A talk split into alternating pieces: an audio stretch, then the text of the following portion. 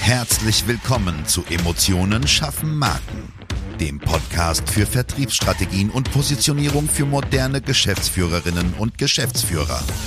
Hier beschäftigen wir uns mit modernen Strategien und Umsetzungstipps für erfolgreiche Unternehmen, die den Unterschied machen und zeigen wollen. Gerade in komplexen und innovativen Leistungsfeldern zeigen wir dir, wie du dich mit deinem Unternehmen von der Masse abhebst und wissenschaftlich fundierte Erfolge feiern kannst. Und jetzt wünschen wir dir viel Spaß mit dieser Episode und deinem Gastgeber, Jonas Zeiser. Und auch von mir ein herzliches Hallo, hier ist wieder dein Jonas Zeiser, heute wieder mit der wundervollen Sandra Janen meiner Marketingkollegin als Interviewpartnerin. Liebe Sandra, schön, dass du da bist. Heute haben wir das Thema lockere Markenkommunikation, die entspannt für die wirkliche Zielgruppe ist. Liebe Sandra, sag doch gerne ein paar Worte zu dir für die, die die vorherige Folge mit dir noch nicht gehört haben. Ja, erstmal danke für die Einladung. Ich freue mich heute wieder dabei zu sein. Ich bin im Hauptberuf Marketingfrau für die Energiewende, habe aber zusätzlich noch Kunden aus verschiedenen anderen Branchen, damit ganz tolle Arbeitsbereiche und Einsätze in komplett unterschiedlichen Branchen mit unterschiedlichen Charakteren und Unternehmern, was mir wahnsinnig viel Spaß macht. Und mein Fokus liegt immer auf dem Thema Mitarbeiterbindung und Nachhaltigkeit. Vielen Dank. Du hast ja in unserer Vorbesprechung das Thema lockere Markenkommunikation mal aufgeworfen. Mhm. Und zwar dafür gerade stehen. Was bedeutet denn das für dich? Was ist denn lockere Markenkommunikation und warum empfindest du sie als so wichtig? Für mich ist lockere Kommunikation in erster Linie authentisch zu kommunizieren. Hängt natürlich immer vom Unternehmertypus und vom Unternehmenstypus ab. Ähm, sie muss aber gleichzeitig auch nicht gestelzt und altbacken klingen, um professionell zu wirken. Das heißt, da kann man wirklich einen ganz tollen Mittelweg finden, zu sagen, hey, wie kommuniziere ich denn auf einfach eine komplett natürliche und authentische Art und hole damit meine Zielgruppe viel besser ab. Hast du mal so ein griffiges Beispiel dafür? Man kann zum Beispiel mal so an Werbungen von früher denken, wenn wir jetzt vielleicht an eine fiktive Teemarke denken. Ähm, wir bieten hochwertigen Tee für vollendeten Genuss. Klingt jetzt ziemlich angestaubt. Klingt aber nicht so fiktiv, glaube ich, ne? Ja, ich will jetzt auch niemanden konkret anprangern. Mit Sicherheit wurde so oder so ähnlich auch schon mal Tee beworben. Worauf ich raus will, ist, dass man das Ganze auch umformulieren kann und mehr auf die Emotionen abzielt, ne, worum es eigentlich geht beim Konsum dieses Produkts und sagen, das ist mein Teegenussmoment.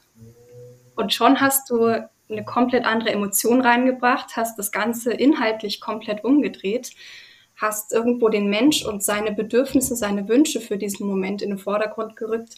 Ja, und das Ganze eben komplett anders aufgezogen. Mhm. Ja, genau, absolut richtig. Wie kann es denn in der Summe aussehen, wenn, wenn so eine lockere, also in Anführungsstrichen lockere Markenkommunikation erfolgt? Wie siehst du so eine Annäherung? Gibt es irgendwelche Phasen, die man bedenken muss? Oder sagst du, okay, man arbeitet eigentlich wie immer, man muss halt nur ein bisschen offener oder authentischer sein, wie du gesagt hast? Oder sagst du, es ist so der Trumpf Ehrlichkeit? Oder sagst du, das können Konzerne gar nicht machen, das kann nur ein KMU machen? Ja, das funktioniert auf jeden Fall für jede Unternehmensgröße. Mhm funktioniert auch zu jedem Zeitpunkt. Du musst dir einfach nur bewusst sein, dass du an der Stelle was verändern möchtest. Wichtig ist auch, dass es jeder will. Das hatten wir in der vorherigen Folge auch schon mal, ne? dieser, ja. dieser Wille zur tatsächlichen Veränderung. Das heißt, hier alle mit ins Boot zu holen und zu sagen, okay, wir wollen jetzt für den Kunden nachvollziehbar, ganz wichtiges Thema, tatsächlich was in der Kommunikation verändern. Wollen die Sprache auflockern und zwar im Endeffekt, ich sage mal so, wie wenn du auf einer Party mit einem Fremden sprichst und dem erklärst, was eigentlich dein Produkt bedeutet. Dem würdest du auch nicht erst deine Firmenhistorie runterrattern, dann wird er nämlich nach einer halben Minute einschlafen oder sagen so, ich hole mir jetzt mal was zu trinken und dann wäre er weg. Na, stattdessen versuchst du das Ganze so begeisternd rüberzubringen, wie du selbst ja im Optimalfall, sagen wir mal, von deinem eigenen Produkt oder von deiner Dienstleistung begeistert bist. Ja, wohl wahr. Also wir, wir sind so weit, dass wir mittlerweile Unternehmen einfach verbieten, die Historie so abzubilden oder irgendwo greifbar abzubilden, dass man gut rankommt, weil es einfach niemanden mehr vom Hocker haut. Ja. Wir haben eine, eine, ein Gegenbeispiel, das ist ein, ein Tischlereibetrieb in erster Generation. Da finde ich, das kann man sagen. Das darf man auch mehrfach sagen, ne? Das ist schon eine geile ja. Ansage, ne? Ja, genau. Aber da bist du auch wieder in einer authentischen Kommunikation. Ja. Du sagst, was macht mein Unternehmen denn besonders? Was sind die Alleinstellungsmerkmale? Und die hast du natürlich dort mehr, als wenn es wie bei jungen Marken dann oft der Fall ist. Ne? Die geben sich dann so ein schickes Label mit irgendwie der Urkunde drauf und sagen, hey, established 1990. Denke ich mir ja cool. Also kurz vor der Jahrtausendwende gegründet oder vielleicht 2000 gegründet, ist jetzt für mich keine besondere Historie. Die wurden halt einfach irgendwann gegründet, aber das ist nichts, was ich hervorheben muss. Ja, es gibt äh, Unternehmen, die machen Established 2015 und sind stolz auf. Gibt's alles, ja. Ja, super geil. Also ich meine, das kannst du mit einem gewissen Selbstbewusstsein auch transportieren, aber wie sinnvoll das ist, das zu transportieren, ja, genau. ist dann die Frage. Ne? Kann, kann substanziellen Wert, absolut. ja. Wenn wir über dieses Thema der lockeren Kommunikation sprechen, hast du einen Nummer 1 Kanal, wenn du in Richtung der Kundenkommunikation denkst? Für mich im Bereich lockere Kommunikation auf jeden Fall Social Media. Da natürlich abhängig, in welcher Branche bin ich unterwegs, wie sehen meine Inhalte konkret aus. Na, das sind ja auch die jeweiligen Kanäle wieder unterschiedlich. Instagram wieder mit hochwertigen Bildern, TikTok zum Beispiel für die jetzt doch eher jüngere Zielgruppe dann wirklich mehr in der ganz persönlichen interaktiven Ansprache ähm, LinkedIn im eher geschäftlichen Bereich, diejenigen, die sagen, sie wollen wirklich geschäftliche Themen professionell platzieren und ihre Expertise zum Beispiel mehr zum Ausdruck bringen. Da hängt es dann wieder konkret ja, vom Unternehmen ab. Aber generell eignet sich einfach heutzutage Social Media wahnsinnig gut für genau sowas. Mhm. Vielen Dank. Thema Humor. Ich bin ein Riesenfreund von Humor und, und Witz in eine Marke bringen, weil ich glaube, mhm. am Ende des Tages möchte jeder Mensch fröhlich sein ja, oder gute Laune haben, gute Laune mitbringen. Ja. Es gibt aber immer wieder dann diejenigen, die sagen, okay, dann wird das zu albern, dann wird das zu überzeichnet, wir möchten eher das System des Unternehmens äh, proklamieren, wo ich sage, ja, okay, dein System hat fünf Mitarbeiter, macht das Sinn. Ne? Mhm. Wie siehst du das Thema Humor in so einer Kommunikation? Klar darf man nicht übertreiben, ne? aber wie siehst du das generell? Wie, wie entkräftest du solche Argumente? Ich finde es total wichtig, weil man nicht vergessen darf, dass wir immer individuelle Persönlichkeiten ansprechen, und zwar Persönlichkeiten mit ihren ganz eigenen Wünschen, Sorgen und Hoffnungen. Und die Leute wollen in einem eins zu eins Gespräch, wenn wir jetzt wieder an die Party zurückdenken, genauso unterhalten werden, wie es eben bei einer Werbung der Fall ist. Das heißt, wenn du die Werbung erfrischend und sympathisch aufbaust, und das gelingt dir einfach fantastisch mit Humor, deswegen bin ich dann Riesenfan von, solltest du das unbedingt so umsetzen. Natürlich ist wichtig, dass man gewisse Regeln beachtet. Ne? Also Witze über Minderheiten oder Rassismus sind tabu, das sollte sich von selbst verstehen. Ich sage sollte, denn es gibt tatsächlich Unternehmen, die das äh, nicht so sehr beherzigt haben. Die haben dann vielleicht auch ihre gewissen Gründe. Ob das so deswegen in Ordnung ist, ist die andere Frage. Sowas würde ich jetzt vielleicht eher ausgrenzen, aber an und für sich ist ja Witz und Humor ein ganz, ganz fantastisches Mittel für die Kommunikation. Wenn wir uns das Thema lockere Markenkommunikation anschauen und sagen, okay, bis jetzt hat ein Unternehmen X das noch nicht so beherrscht, hat es noch nicht gemacht. Mhm. Das bedeutet ja auch, du hast ja auch einen internen Change, ne? also in der mhm. Unternehmenskultur. Wie kann man diese Mitarbeiter mitnehmen, weil das mit Sicherheit von vielen Hörern ein Thema ist, okay, ich würde das gerne lockerer angehen, aber haben wir immer schon gemacht, ist ja eh unser Lieblingsargument, ne? wie kriege ich die Leute in, in meinen Bann geschlagen, dass da richtig was, was läuft und umgesetzt wird. Was wäre deine Empfehlung?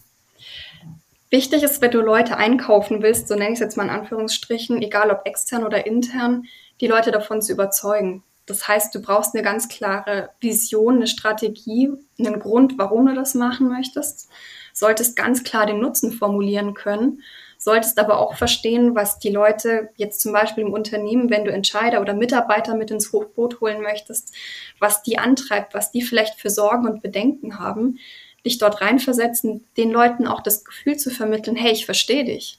Natürlich ist das jetzt ein großer Schritt für uns. Ne? Wir setzen auf einmal eine ganz andere Art der Kommunikation ein. Wir gehen dort ganz neue Wege. Das ist unbekanntes Fahrwasser. Aber ich habe gute Gründe, nämlich Punkt 1, 2, 3, das sind meine Argumente. Darum glaube ich ganz fest daran, dass das richtig, richtig gut wird.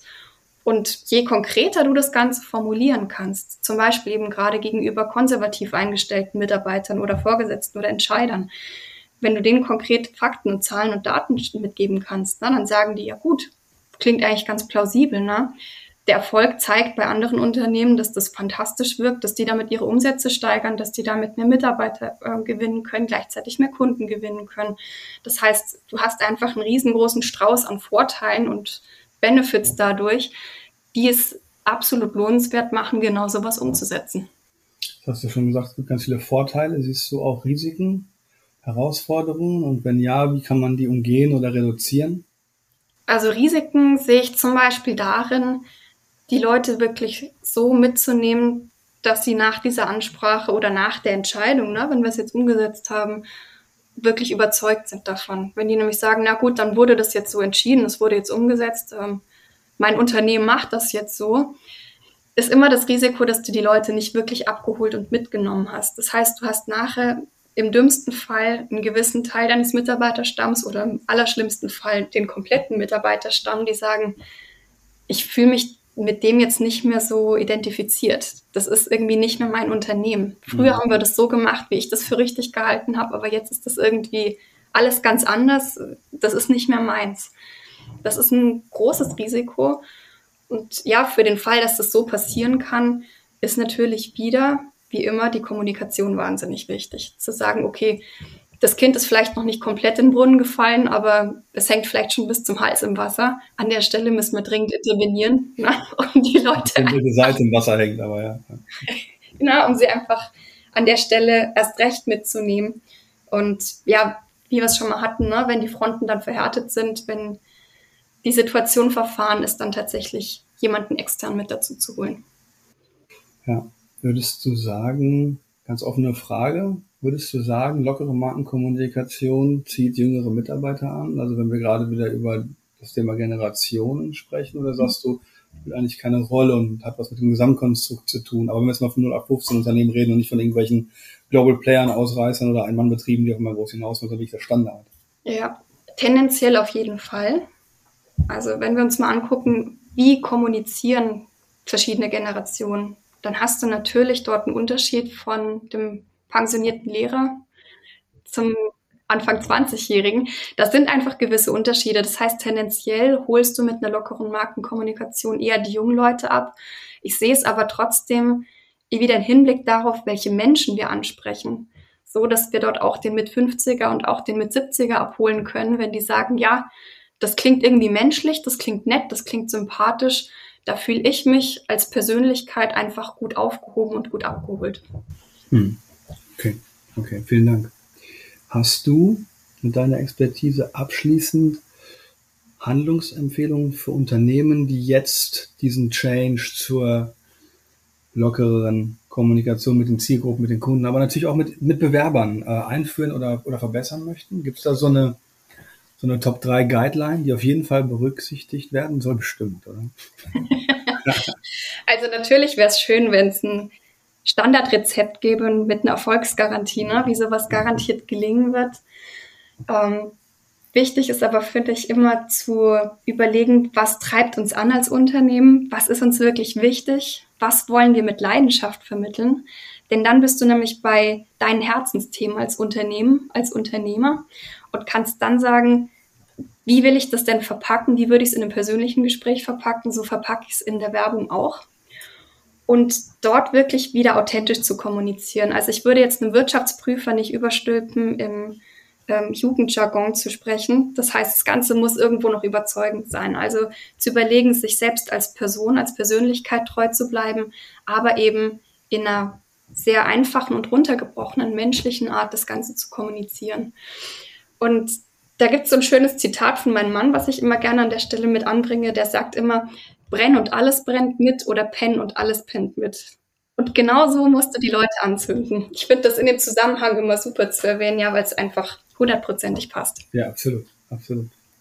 Liebe Sandra, wie immer vielen, vielen Dank für deine Zeit und dein Wissen und dein Know-how. Schön, dass du wieder da warst. Ja, danke für die Einladung. Bis zum nächsten Mal.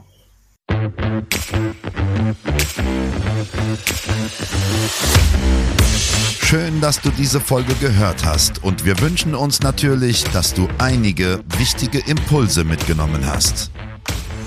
Weitere Informationen zu uns und zum Podcast findest du auf unserer Webseite unter www.jjzeiser.de.